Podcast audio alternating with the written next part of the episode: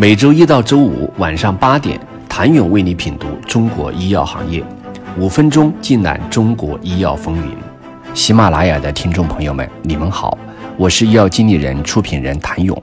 九月二十三号，四环医药宣布，集团旗下非全资附属公司汇生生物完成五亿元 A 轮融资，这也是进入九月份以来国内生物医药领域的第二十八起投融资事件。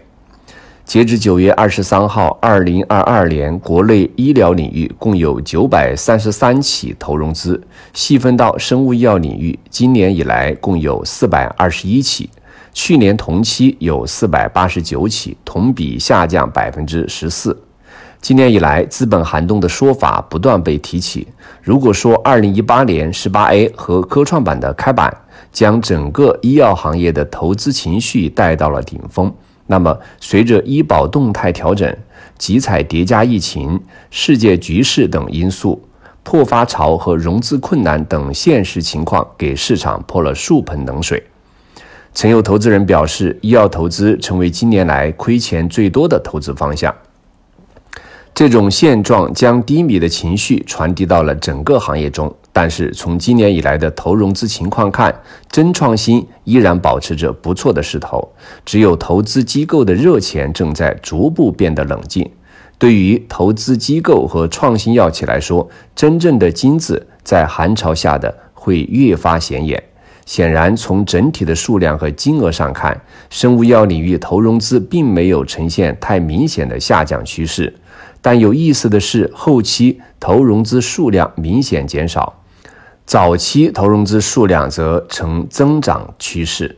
具体来看，今年 A 轮融资有九十六起，去年同期是一百一十起。而在二零二零年同期，A 轮融资数量在五十起左右，不难看出资本正在逐渐向企业的前期流动。这种早期并不仅仅只是指企业所处融资阶段的早期，同时也是企业研发管线的早期。曾有创新药企的创始人表示，医药研发低垂的果实已经被采摘完毕，很多投资机构对 Pro IPO 没有太大兴趣。产品与企业道理相似，成熟意味着稳定、风险低，但同时也等同于回报率不会尽如人意。对于早期的产品和企业，代表的是高风险与高成长性。也因此，早期投资越来越受投资人的偏爱。从具体企业来看，今年的第一笔投融资来自于智育生科。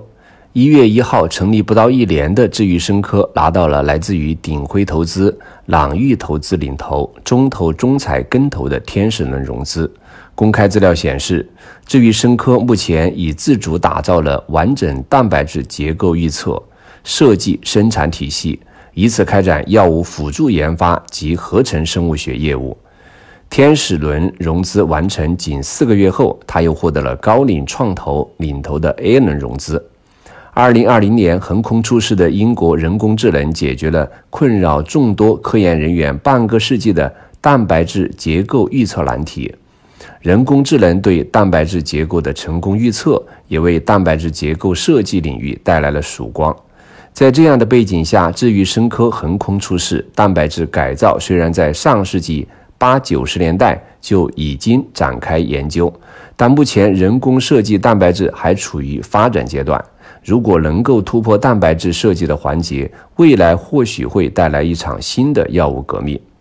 与智育生科同天获得 A 轮融资的奈德生物公布信息显示，其是一家。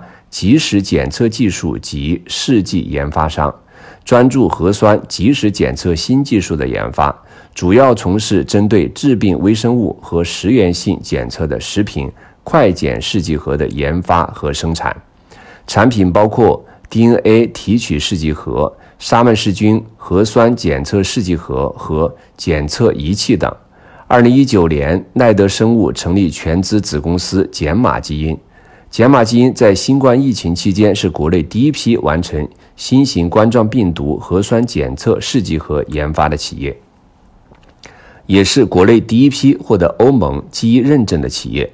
在二零二二年开年当天，还有另外两家企业获得了融资：RNA 药物研发商传信生物获得了 A 轮融资，眼科药物研发企业博云制药则获得了1.3亿美元的 C 轮融资。想了解寒潮之下医药投资机构有哪些偏好，请你明天接着收听。谢谢您的收听。想了解更多最新鲜的行业资讯、市场动态、政策分析，请扫描二维码或添加医药经理人微信公众号“医药经理人”医药行业的新闻与资源中心。我是谭勇，明天见。